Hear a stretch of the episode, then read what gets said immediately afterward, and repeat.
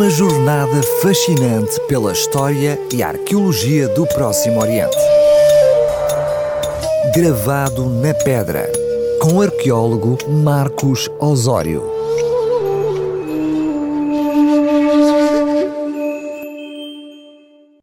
Voltamos com mais um tema um pouco invulgar nesta crónica sobre a arqueologia do Próximo Oriente.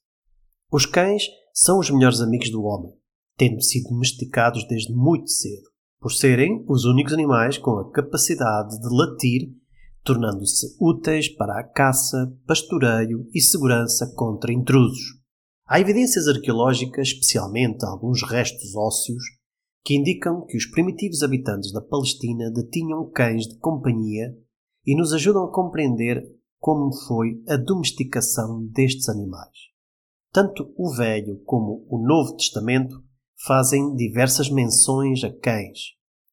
Na Bíblia hebraica, o termo Keleb aparece 32 vezes, enquanto no Novo Testamento a palavra grega koon, de onde vem o nosso cão, aparece seis vezes.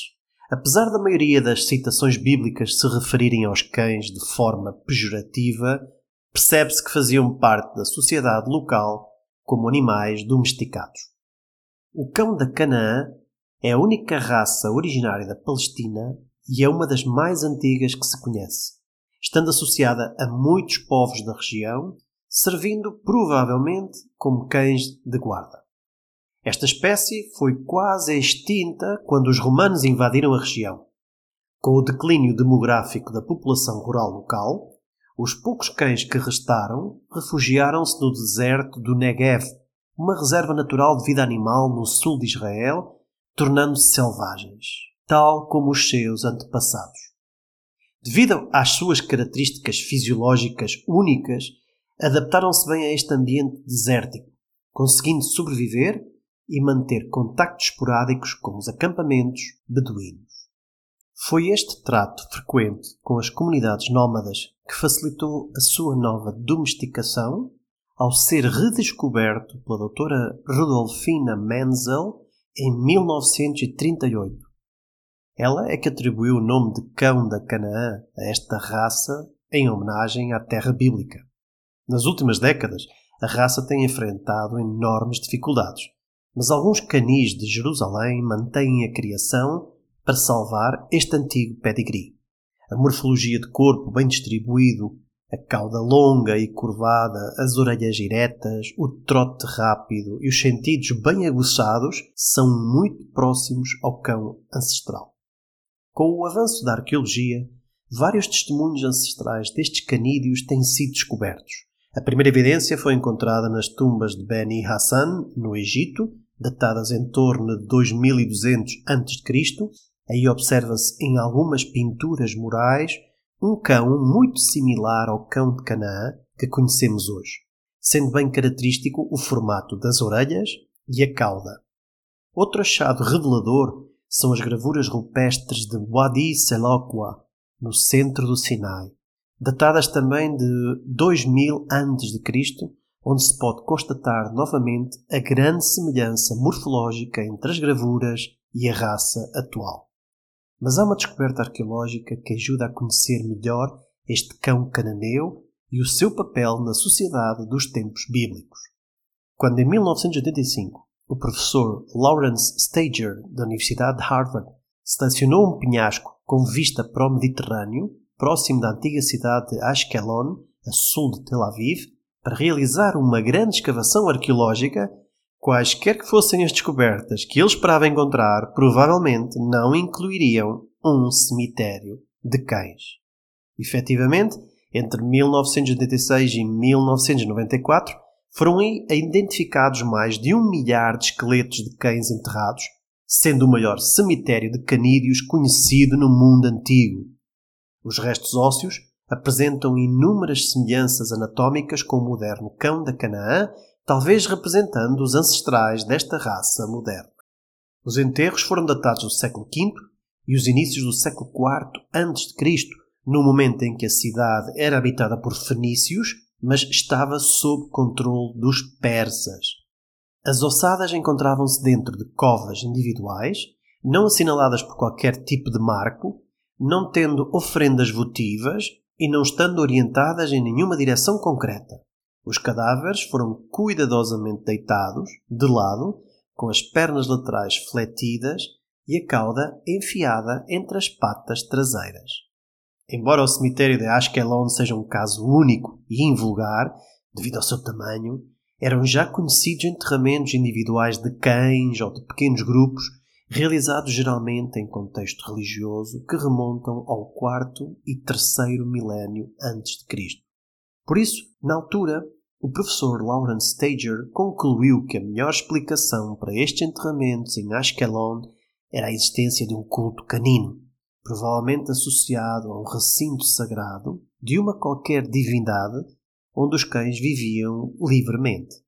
Os cães foram cultuados na tradição zoroástrica persa e tinham propriedades curativas na tradição cananeia, babilónica e assíria. Por exemplo, a deusa babilónica da saúde, Nintinuga, tinha o cão como seu parceiro. Mikhail Heltzer identificou evidências na ilha da Sicília de uma possível ligação entre os cães e o culto da deusa da fertilidade Astarte, filha de Baal. E Heródoto menciona, curiosamente, que o templo mais antigo de Ashkelon era precisamente dedicado a Afrodite, a equivalente grega de Astarte.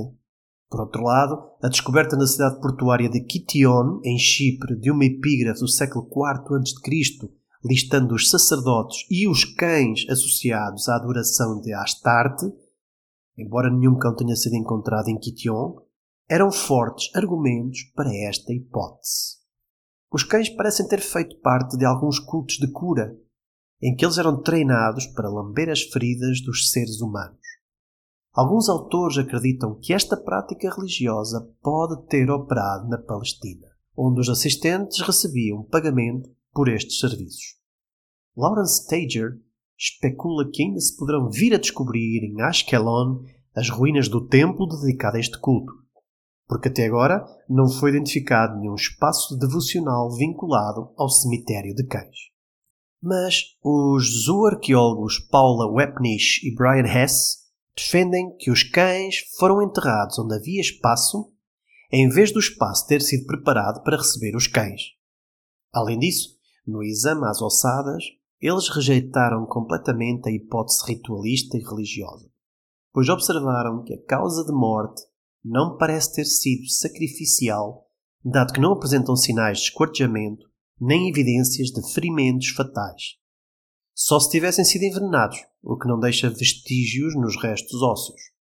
A falta de marcadores tumulares, de bens funerários associados e a perturbação dos sepultamentos anteriores parece indicar que os cães não foram enterrados no decurso de qualquer rito religioso. O professor Morton Smith, da Universidade de Columbia, em Nova York, considerou que Stager errou por assumir que os enterramentos estariam relacionados com propósitos religiosos. Segundo ele, cai-se facilmente no princípio que diz: se não entendes algo, dizes que é religioso. A sua hipótese alternativa sugere que os cães morreram por culpa de uma epidemia tendo sido enterrados juntos no cemitério de Ashkelon, próximo ao mar, por motivos sanitários, pois a cremação seria cara e poderia espalhar a infecção no fumo e nas cinzas. Lawrence Tager publicou logo uma resposta a Morton Smith, refutando a morte por epidemia, pois não foram encontrados indícios de mortalidade catastrófica e, por consurto deste tipo, afetaria todos os membros da população. E 60% dos restos ósseos são de cachorrinhos. Além disso, as covas funerárias eram individuais, cavadas ao acaso, intrometendo-se umas nas outras, ao longo do tempo, durante 50 anos de funcionamento, e não de forma massiva, apressada e isolada. Por fim, Anne-Marie Smith argumenta que os cães podem ter sido criados para o comércio, talvez para abastecer estes referidos cultos de veneração a cães em todo o Mediterrâneo, e foram enterrados no local onde tinham sido criados, aparentemente por causas naturais. Pelo menos 50% dos indivíduos parece que morreram no primeiro ano de vida, idades apropriadas para a mortalidade de uma população canina semi-selvagem que na antiguidade sempre foi elevada. O repetido enterro neste único local poderia ser simplesmente o resultado de um costume local em vez de qualquer motivação religiosa. Assim, com a ausência de um centro de culto, a proximidade dos restos mortais a um porto comercial e excluindo a possibilidade de uma epidemia, na falta de uma outra explicação para a presença dos cães enterrados em Ashkelon, este cemitério seguirá sendo um mistério por resolver, revelando-nos apenas que o cão estava bem presente na vida cotidiana da antiga Canaã e mereceu o estabelecimento de uma última morada condigna.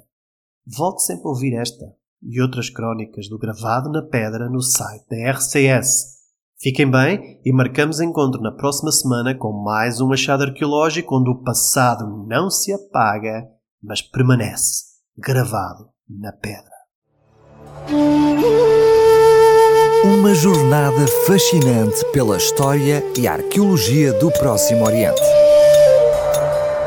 Gravado na pedra, com o arqueólogo Marcos Osório.